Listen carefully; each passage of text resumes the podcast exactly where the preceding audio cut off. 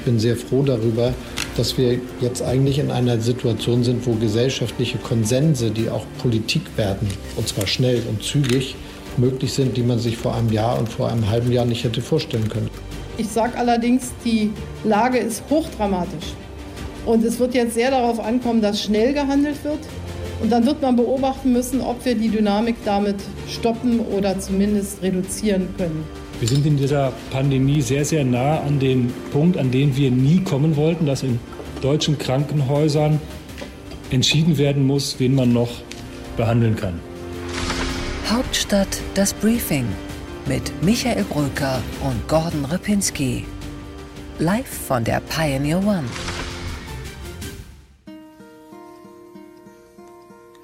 Hello, darkness, my old friend.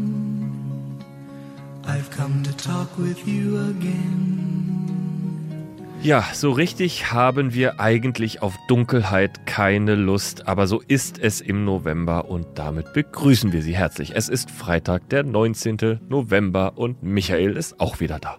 Ja, und schön, dass du wieder da bist, äh, wohl erholt und trotzdem mit einem schweren Thema gleich äh, zu Beginn in dieses Wochenende starten. Es tut mir leid, Gordon, aber wir müssen ja wieder über Corona reden, weil in der Politik gibt es ja auch diese Woche gar kein anderes Thema, oder? Ja, in der Gesellschaft gibt es kein anderes Thema, muss man ja eigentlich sagen.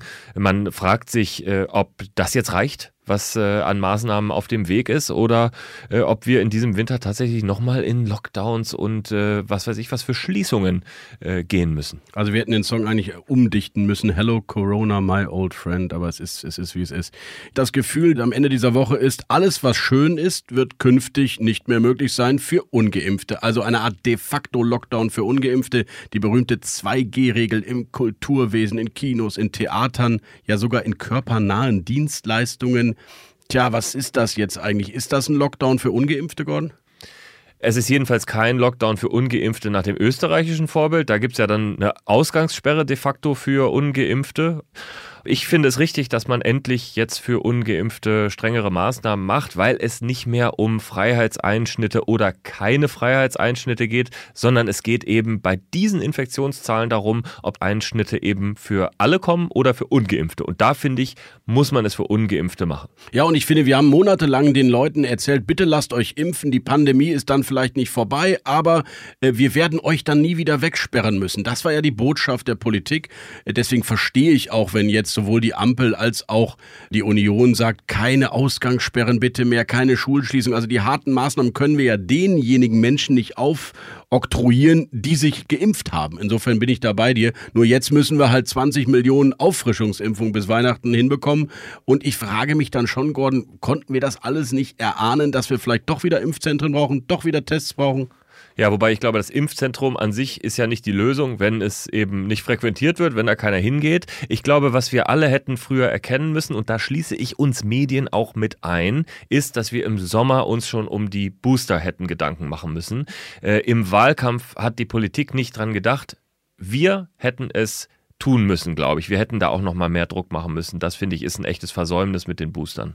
Meine Hausärztin Gordon, äh, die hat Erschreckendes erlebt, nämlich Patienten, die sie wüst beschimpfen am Telefon, sie wollen jetzt sofort geboostert werden und sie hat aber die Impfdosen noch nicht und die ist ziemlich äh, entsetzt und auch enttäuscht, schon auch von der Politik, dass das Thema nicht erkannt wurde. Der Winter ist nun mal der Infektionszeitraum Nummer eins. Das weiß nicht nur Christian Drosten. Inzwischen haben es wir eigentlich auch gelernt. Und trotzdem wurde das nicht vorbereitet. Äh, die Ampel stolpert da rein. Der noch Gesundheitsminister Jens Spahn beendet die nationale Lage. Und keiner hat im Juni, Juli, August mal darüber gesprochen, dass eventuell der Oktober kommt. Ja, ich finde auch, man hätte mit 2G auch früher beginnen können als Anreiz, aber auch weil es einfach richtig ist. Ich finde es eine Entscheidung, ob du am Gesellschaftsleben teilnehmen willst oder nicht. Wenn du am Gesellschaftsleben in Form von Kultur und was weiß ich was noch teilnehmen möchtest, dann musst du auch am solidarischen Teil des Gesellschaftslebens teilnehmen und dich dann eben in so einer Naturkatastrophe auch impfen lassen. Äh, wenn das nicht passiert, äh, dann äh, muss man sich eben auch mit den Folgen abfinden. Ich möchte eine Sache mal an der Stelle ganz klar sagen, weil wir auch immer wieder eine Leserzuschrift oder eine Hörerzuschrift Zuschrift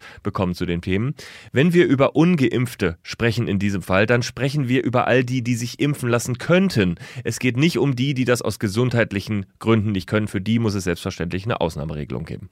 Ja, und trotzdem ist der Druck richtig. Ich bin ähm, auch froh darüber, dass trotz aller Hakeleien zwischen Union und Ampel diese Woche, die ja wirklich teilweise schlimm waren, bin ich froh, dass es einen Konsens doch weitgehend gibt, nämlich dass es eine generelle allgemeine Impfpflicht nicht geben soll. Ich finde das richtig, zumal wir seit einem Jahr von der Politik hören, dass es sie nicht geben kann. Es wäre ein unglaublicher Vertrauensbruch, wenn sie jetzt doch kommt. Man kann über die Berufsgruppen reden, soll ja jetzt auch passieren. Pflege und Altenheim finde ich alles richtig. Aber lass uns über die Anreize und das öffentliche, auch das Freizeitleben reden und so den Druck erhöhen auf die, die sich tatsächlich impfen lassen könnten. Und man erlebt ja die ersten Schlangen dann auch schon ähm, in bestimmten Impfzentren in Sachsen, da wo die Inzidenzen sehr hoch sind, hat Michael Kretschmer neulich wieder gesagt. Da spürt er doch, dass diejenigen, die nur gezweifelt haben, die nur ein bisschen unsicher waren, sich jetzt doch impfen lassen.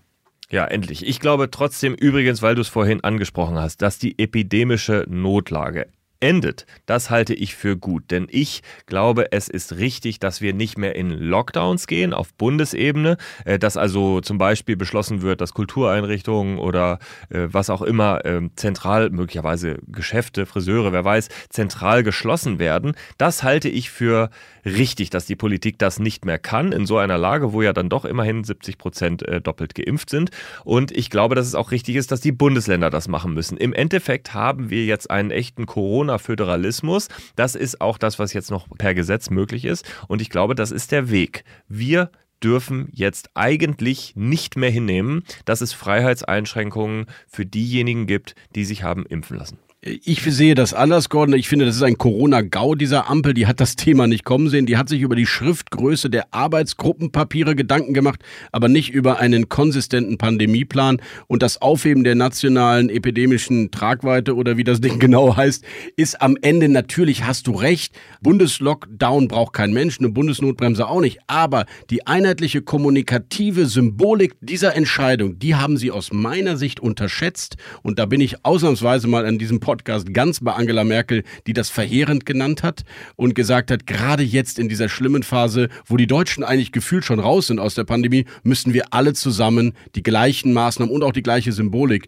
ähm, eigentlich auch in der Union, in der Ampel zusammen umsetzen. Und das haben sie nicht getan durch diesen Sondergang der Ampel, den sie ja nur machen wegen der FDP. Ja, ich finde faszinierend, äh, dass die Union sich da jetzt hinstellt und sagt, das muss unbedingt verlängert werden. Denn die Union und der Unionsgesundheitsminister Jens Spahn waren es natürlich, die gesagt haben, wir brauchen diese epidemische Notlage nach dem 25. November nicht mehr. Das war womöglich die falsche Entscheidung. An der Stelle muss man, glaube ich, schon ansetzen. Und aus meiner Sicht ist alles ab dem 26. September Transition. Da müssen eigentlich alle Parteien miteinander zusammenarbeiten. Noch geschäftsführend im Amt ist die alte Regierung in einer Parlamentsmehrheit sind die möglicherweise neuen Regierungspartner. Das ist eine Zeit der Zusammenarbeit. Deswegen verstehe ich die Streits da teilweise nicht. Immer dann, wenn es der SPD recht ist, verweist sie auf die geschäftsführenden Minister. Wenn es ihr nicht recht ist, versucht sie die Beauftragten der geschäftsführenden Regierung schon gar nicht mehr ähm, irgendwie in die Öffentlichkeit zu lassen. Also die Wahrheit ist, die neue Mehrheit ist die neue Mehrheit. Die neue Corona-Politik macht die neue Mehrheit. Und jetzt dann zu verweisen, dass ein geschäftsführender Gesundheitsminister auch falsch lag, ist aus meiner Sicht zu armselig, ehrlicherweise für die die SPD. Ich hätte gerne die große Rede von Olaf Scholz gehört. Ich bin der neue Kanzler, der wahrscheinliche neue Kanzler. Hier ist meine Corona-Politik und diese zehn Dinge machen wir jetzt. Aber äh, es kommt ja langsam. Sie haben sich ja in den letzten Wochen dann doch in Richtung Verschärfungen äh, rangerobbt, die Ampelpartner. Selbst Christian Lindner hält jetzt eine Impfpflicht in teilweise Berufsgruppen für möglich. Da zeigt sich schon, die Wahrheit ist, sie wissen selber, dass sie sich verrannt haben. Jedenfalls, lieber Michael, stehen wir vor einem Winter, in dem uns dieses Thema wahrscheinlich noch nicht so ganz loslassen wird, ob wir es wollen oder nicht. Ich habe im Interview der Woche nochmal mit Rolf Mützenich gesprochen. Er ist Fraktionschef der SPD, er ist Verhandler im Kernteam und er ist frustriert über das, was zwischen Union und SPD in der Corona-Politik aktuell passiert.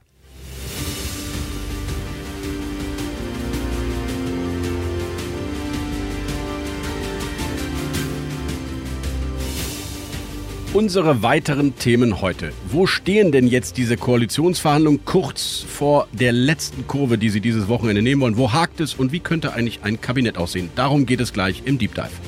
Im Interview, wie angekündigt, Rolf Mützenich mit dem großen Rundumschlag. Corona, die neuen Machtverhältnisse und die Koalitionsverhandlungen. Bei What's Left, Gordon, in deiner Rubrik der Woche sprechen wir mit Matthias Jung von der Forschungsgruppe Wahlen und erklären mal, warum diese totgesagte alte Tante SPD plötzlich doch so quicklebendig ist und das Wunder Olaf Scholz wird mal etwas näher betrachtet. Und bei What's Right sprichst du über die Neuaufstellung des konservativen Lagers in der CDU und dem Gewinner der Woche in diesem Zusammenhang. Er ist immer mal irgendwie an der Schwelle zum Aufstieg gewesen und jetzt womöglich Carsten Lindemann. Bei What's Next geht es um den wohl wichtigsten Termin der nächsten Woche, nämlich die Vorstellung des Koalitionsvertrags. Und im kürzesten Interview der Republik freuen wir uns heute auf die jetzige Chefreporterin Politik bei der Funke Mediengruppe und die zukünftige Chefreporterin bei T-Online, Miriam Holstein.